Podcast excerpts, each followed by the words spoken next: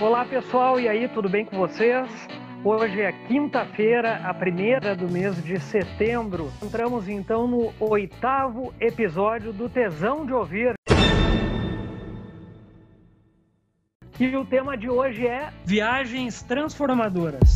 Aqui é o jornalista Luciano Nagel Aqui é a Roberta Martins, viajante do Territórios, comunicadora e guia de turismo. Logo que eu terminei o meu curso, que eu comecei a pensar em possibilidades de, de trabalhar com isso, eu fiz uma pesquisa pros, com os leitores do Territórios para saber que tipo de guia eu poderia ser.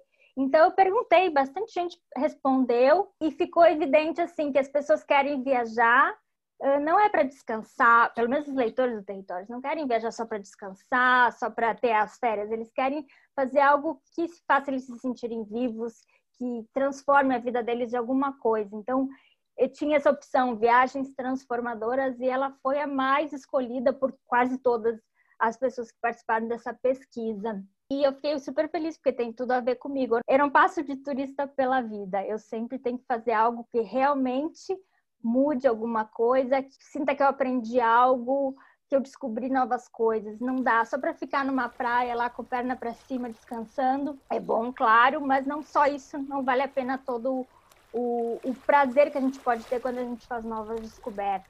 A gente vai compartilhar com o ouvinte algumas histórias nossas, algumas coisas que mudaram a nossa vida nesses anos que a gente viaja. Isso aí é pura verdade.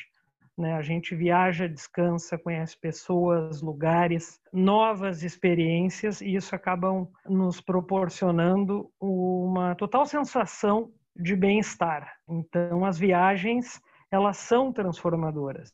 E afinal, qual foi a viagem inesquecível, transformadora que acabou mudando a sua vida?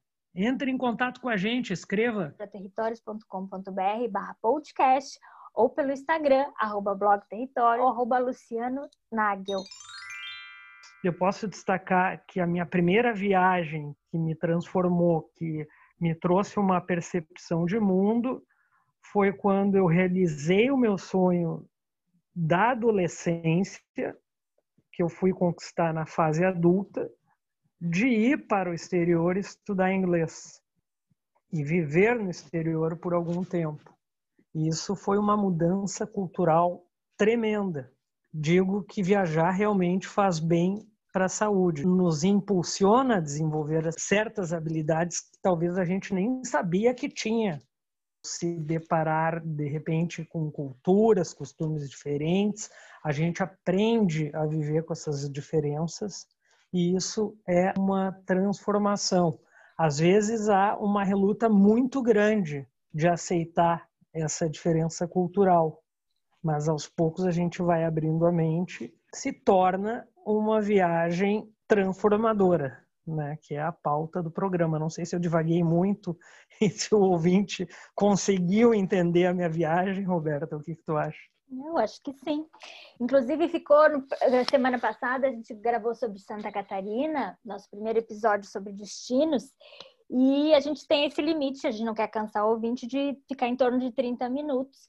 E ficou um trecho de fora que eu vou botar aqui para vocês agora, que é minha primeira experiência viajando sozinha, quando eu me dei conta o quão incrível seria viajar sozinha. Eu tinha, acho que 18 anos e nunca tinha viajado sozinha nem passou pela minha cabeça, não fazia ideia. Mas aí aconteceu de eu ir para Ferrugem com as amigas, mas eu estava em Camboriú, elas vinham de Pelotas e outras vinham de Florianópolis. Tinha alugado uma casa e ia se encontrar na Ferrugem para passar o fevereiro lá com as amigas.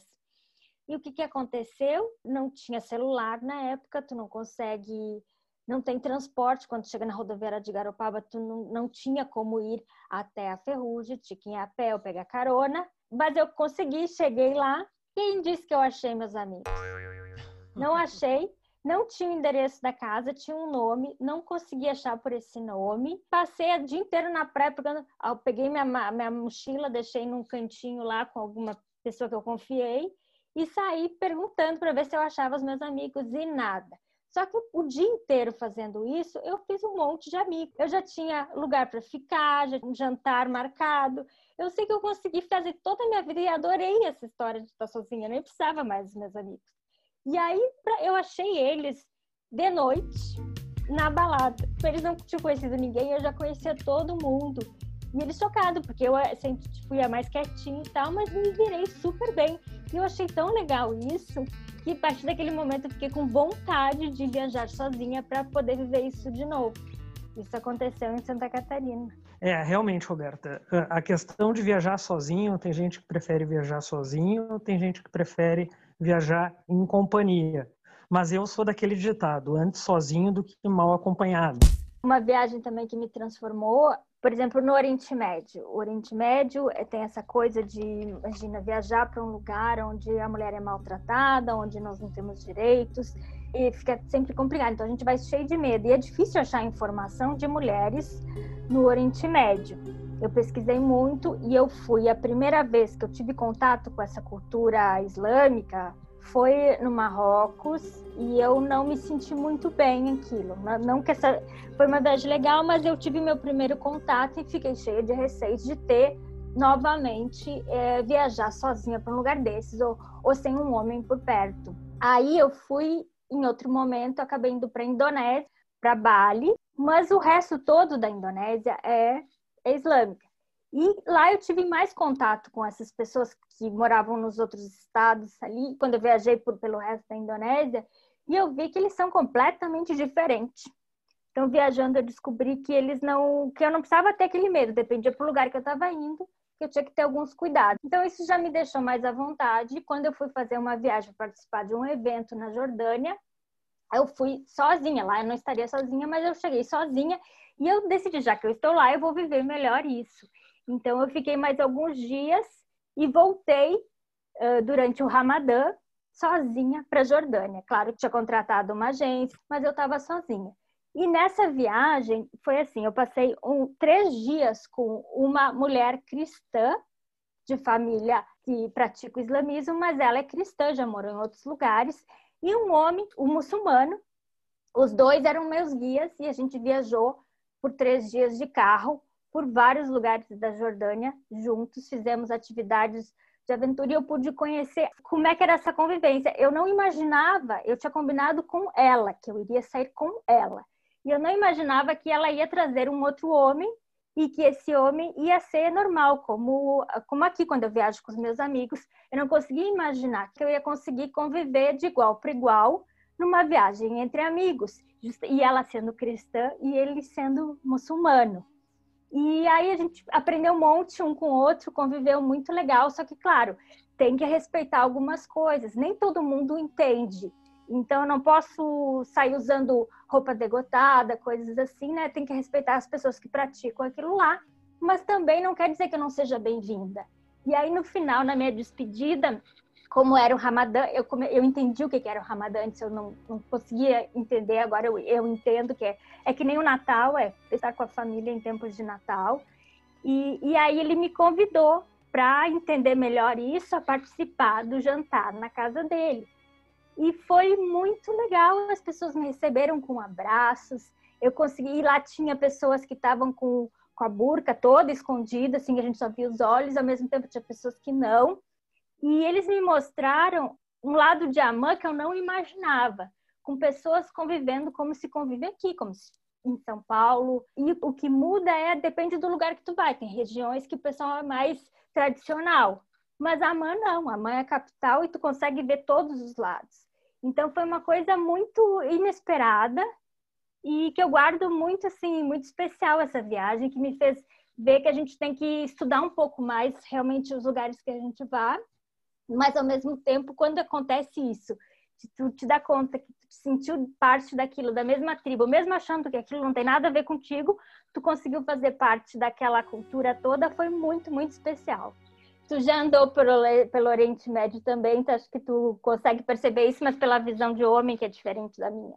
Uh, sim, Roberto, eu já tive na Cisjordânia a trabalho conhecido como Estado Palestino, e fui para Ramallah, que é a capital. E pode-se observar muito bem a cultura desse povo, né?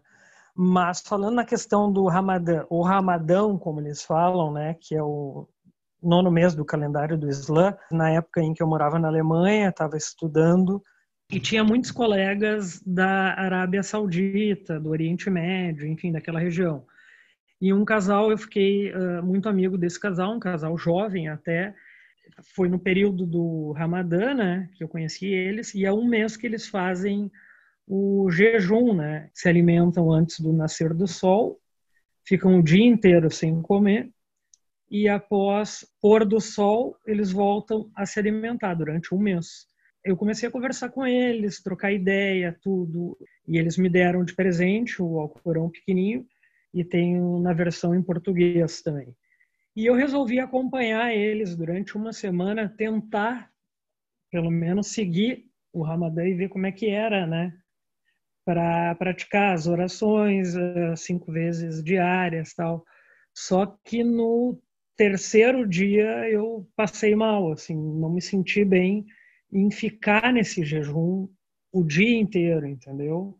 Eu acordava bem cedo antes de começar as aulas, antes do nascer do sol, me alimentava super bem, mas durante o dia, em aula, fazendo as atividades, depois uh, da classe, a gente pegava um trem, ia conhecer um castelo, ia fazer alguma viagem, e só comer à noite no terceiro dia, terceiro, quarto dia, eu passei mal, começou a me dar muita tontura, fraqueza, realmente eu não estava acostumado, sabe? Mas eu tentei entrar no embalo deles para ver qual é que era, sabe? Uh, e admiro muito, né? Porque tu fica um mês fazendo isso, mas realmente não consegui fazer. Mas acho muito interessante, muito curioso, assim. Inclusive até o Alcorão, já li alguns trechos, tudo. Foi uma viagem também inesquecível, transformadora para mim na época, em 2009. Essa amizade que eu tenho com eles até hoje. E também amigos que estão em Beirute também, que estudaram comigo por causa dessa explosão que teve no porto de Beirute. Recentemente conversei também com esses meus colegas, mas graças a Deus, ou graças a Allah, como eles dizem, estão todos bem. Específico, como o que foi o Ramadã, como foi conviver isso, está tudo lá no Territórios, né, nos textos sobre a Jordânia. E outro detalhe que eu entendi dessa vez, que eu senti na, na pele, no corpo, no cabelo, é que eu vejo as pessoas andando até. Uh, eu me lembro de fazer mergulho, de passeios de mergulho na Indonésia, e ver as muçulmanas de toda vestida. Elas mergulhavam com, com, com, a, com a burca, com tudo. Era muito estranho, porque ficava grudado, assim, a, a roupa molhada nelas, mas elas não botavam biquíni de jeito nenhum. Sempre todas tapadas e, e aproveitando igual a gente. Eu não via sentido, né, lá usar essa roupa tão assim, mas elas vêm.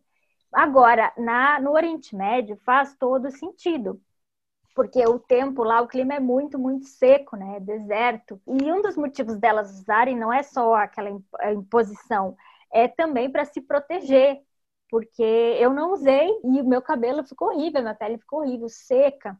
E é uma de... elas me disse, olha, se tu usar o lenço, se tu usar hidratante, se tu proteger o teu cabelo e a tua pele, não vai ficar seco desse jeito. Então, não é só uma questão de religião, elas usam também porque o clima do deserto exige que a gente tenha alguns cuidados, não dá para ficar assim tão exposta. Isso só me dei conta estando lá e sentindo como o meu cabelo ficou horrível, minha pele ficou horrível, porque eu não cuidei disso. Eu fiquei.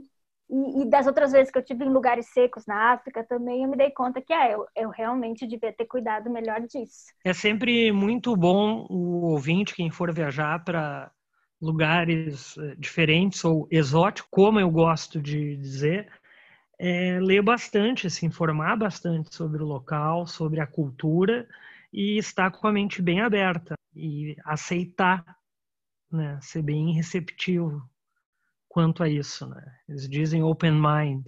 Eu acho que qualquer viagem que a gente faz, ou sozinho ou acompanhado, como for, uma grande viagem, passar um tempo em algum lugar diferente, em algum país, essa viagem com certeza ela é transformadora. Né? A gente sai com um aprendizado, seja ele negativo ou positivo, ou viagens marcantes que te chocam.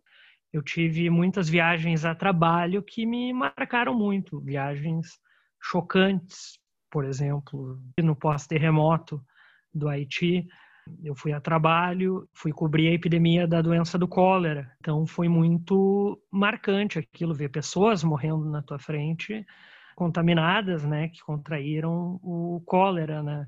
E morre muito rápido, né? A desidratação é muito rápida. Né? Eu acompanhei o trabalho dos médicos sem fronteiras lá. E um trabalho muito bonito, uma correria danada, né? Era uma epidemia muito forte, morrendo centenas de milhares de pessoas, enfim. E foi muito marcante. Foi uma viagem também que a gente acaba tendo um aprendizado, né? Sendo mais humano também, vendo o lado mais humano, o pouco que tu tem pode ajudar o outro que não tem nada. A questão da empatia também que está muito em voga hoje. Quando a gente viaja para esses lugares e vê, tu consegue te botar no lugar dos outros e compreender melhor o mundo, né? Compreender melhor como as pessoas percebem isso e a gente se torna pessoas melhores. E esses uh, fenômenos da natureza também, terremotos, tornados, tsunamis, enfim, essas grandes catástrofes, esses episódios, esses fenômenos da natureza, essas pandemias, faz com que a pessoa mude, ou para negativo ou para positivo. Mas há uma mudança. A gente está aqui para aprender com isso. Vou contar uma viagem agora que talvez tenha sido a mais triste que eu já fiz. Mesmo assim, eu não me arrependo nem um pouquinho.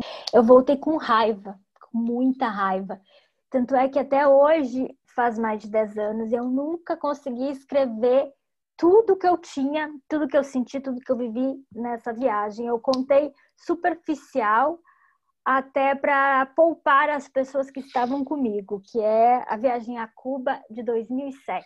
Me hospedei na casa de, de locais, de amigos que moraram comigo na Espanha, e um deles era uma mexicana e um, e um cubano, que eles se conheceram e estavam lá juntos em Cuba em 2007. Quando eu cheguei lá, eu fui descobrindo coisas que me deixaram muito tristes, me chocaram muito, mas ao mesmo tempo eu queria descobrir mais, eu estava muito interessada em saber como é que era aquilo. O mundo via de um jeito, mas tu estando lá é de outro. Quando tu vai como turista, tu vê de um jeito que é maravilhoso. Mas aí eu queria ficar lá como hóspede na casa do meu amigo e ele me dizia assim: não, primeiro tu tem que reservar um hotel, tu tem que pagar um hotel, porque eu não posso, naquela época, não podia receber hóspede. Eu não posso te receber na minha casa. Uh, tu tem que pagar o hotel. Eu vou lá e te pego, a gente finge que tu está no hotel, mas tu vem para minha casa escondida. Toda vez que ele me levava para casa dele, para a estrada que a gente pegava, porque era uma zona que turista não podia entrar, eu ia escondida no carro. E os amigos deles não podiam saber, não podiam entrar na casa deles para saber que eu estava lá, porque eu era ilegal. E mesmo assim foi muito, muito interessante viver com ele, com a família, com a avó, com todo mundo, entender eles e eles não me contavam tudo, eles tinham meio, parecia que uma vergonha de me contar, um certo receio, mas aos poucos eu fui puxando, fui descobrindo, e foi muito pesado o que eu vi. Eu vi uma população com medo de contar a verdade, mas ao mesmo tempo super animada, nas ruas, divertida, com os turistas, era uma coisa, mas quando tu começa a puxar, puxar, e eles não queriam falar, não? E, mas eu fiquei dez dias lá, eu acabei, e com pessoas que eu já morava, né, eu acabei conseguindo captar várias coisas, afirmo hoje sempre, é, foi a viagem mais triste que eu já fiz e uma das mais interessantes, uma das que mais mexeu comigo. É, que nem tu falou ali, uh, não seria um receio, né? Seria medo mesmo de abrir a boca e dizer como é que é a realidade de Cuba, né? É, hoje tem vários livros de várias pessoas que falam dessa realidade e ao mesmo tempo tem muita gente que fica dizendo que não. Naquela época eu estava lá, eu fui participar de um evento na época de eu era designer. Dentro do evento eu estava convivendo com pessoas, inclusive brasileiros, ou, ou, pessoas do mundo todo, e eu dizia para eles: olha, mas eu estou percebendo isso. E eles diziam: não, não. As pessoas locais estão querendo fazer tua cabeça, não é assim. E aí, ao mesmo tempo, a pessoa que tinha me dito aquilo disse: Não, Roberta, não fala, não fala essas coisas, porque a polícia está ouvindo, a polícia está por tudo. A vigilância sanitária fica fingindo que está aqui, mas na verdade eles ficam fiscalizando. E aos poucos eles foram me dizendo para eu ter cuidado, que senão eu poderia colocar eles em problema conforme as coisas que eu falasse. Então foi, foi muito complicado isso, mas eu vi que o turista que chega lá, ele não enxerga isso. Ele não consegue enxergar, a não ser que tu realmente queira entrar nesse, queira puxar das pessoas. E não adianta eu também ficar dizendo para o turista isso, porque vai da pessoa. A pessoa tem que se interessar, a pessoa tem que ter aquele jeito de falar, de chegar e se aprofundar e descobrir.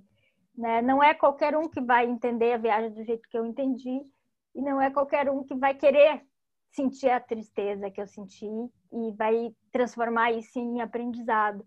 Por isso também que eu não escrevi, para poupar as pessoas e também para. Porque não adianta forçar. A pessoa tem que sentir na pele, ela tem que querer viver essa transformação. Não é algo que a gente ensine.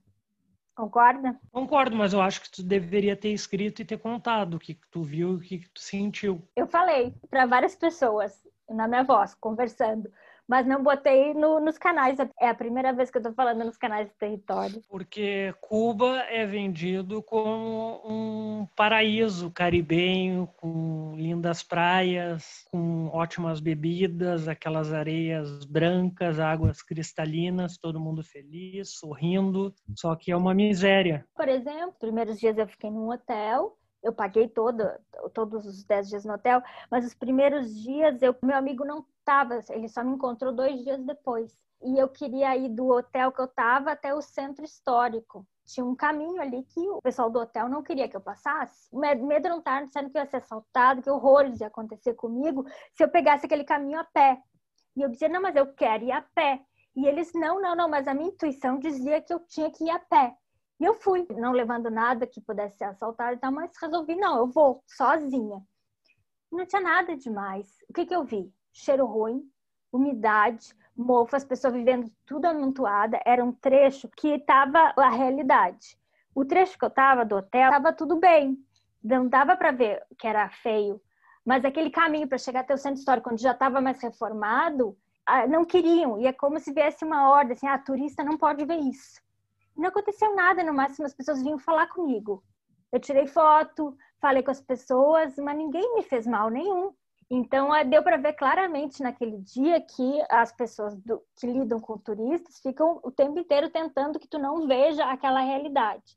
Dizem que hoje, né, já faz mais de 10 anos que isso mudou, mas eu acho que não mudou tanto assim. Eu acho que ainda tem muita coisa escondida. Eu conheço gente que já foi para Cuba antes da pandemia e disse que nada mudou, tá pior ainda, certo? A Cuba é para inglês ver.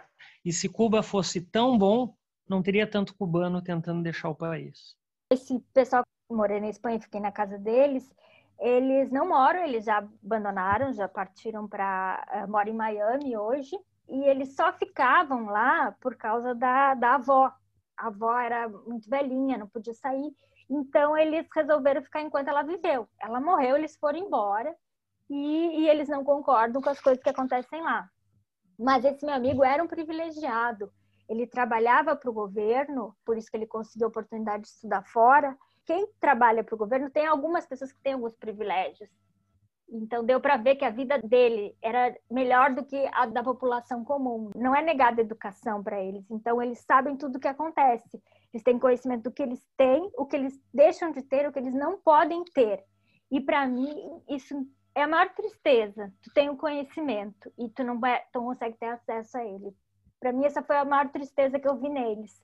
Diferente de, por exemplo, ver uma pobreza que eu vi no Peru, uh, as pessoas lá elas não tinham conhecimento do que elas não poderiam ter. Elas estavam naquela vida simples, estavam felizes com aquela vida e tudo bem. Não tinha aquela tristeza que eu percebi sabendo que as pessoas sabiam que não podiam ter, entendeu?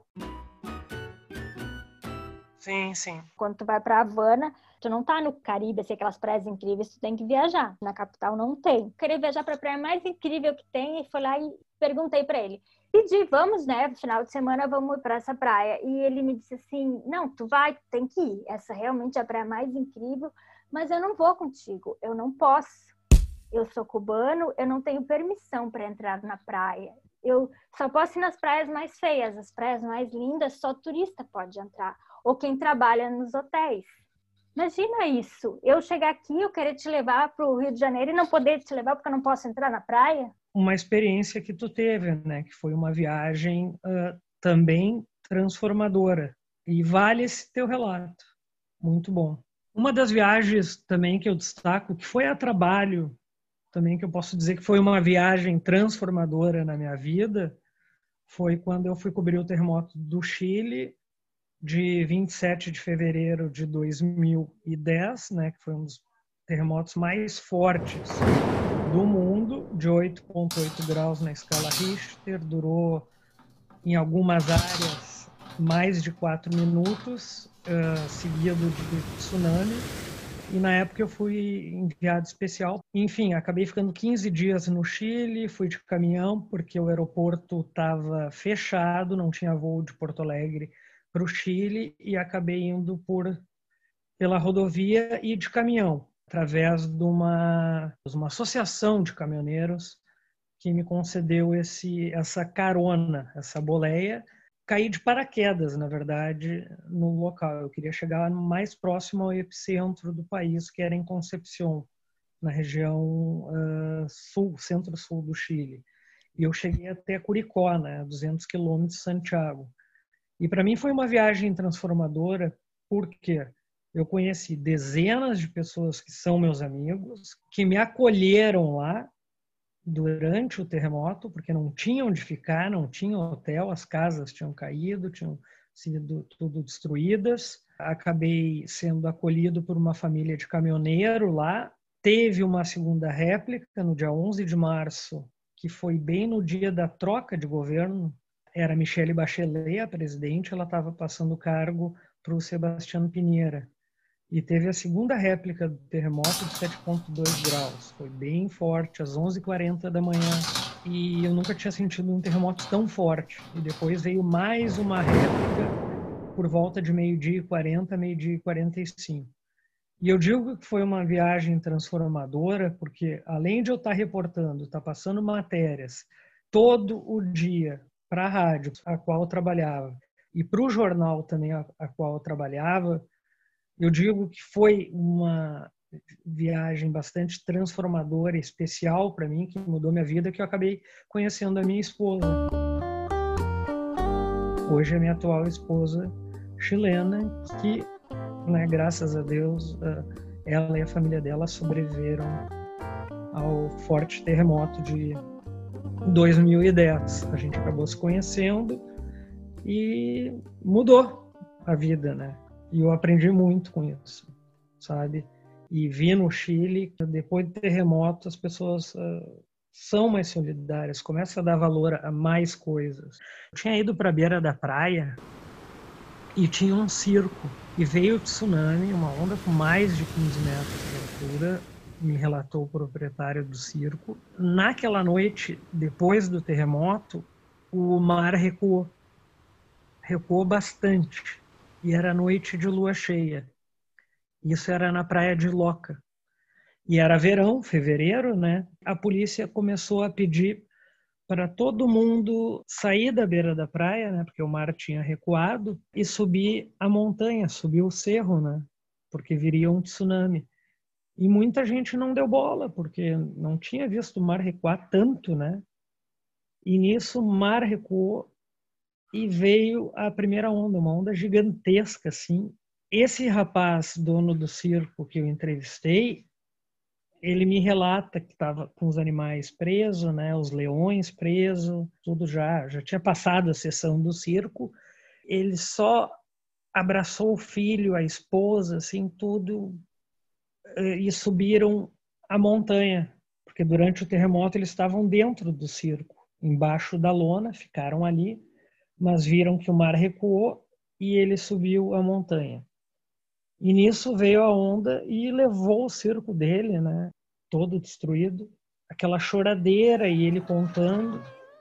E daí no amanhecer ele ouviu um rugido de um leão. Eu não sei explicar, nem ele soube me explicar como o animal sobreviveu, porque o animal estava enjaulado. E esse leão ficou uh, rondando a praia. E a polícia, né, os carabineiros acabaram matando o leão por causa das outras pessoas, enfim.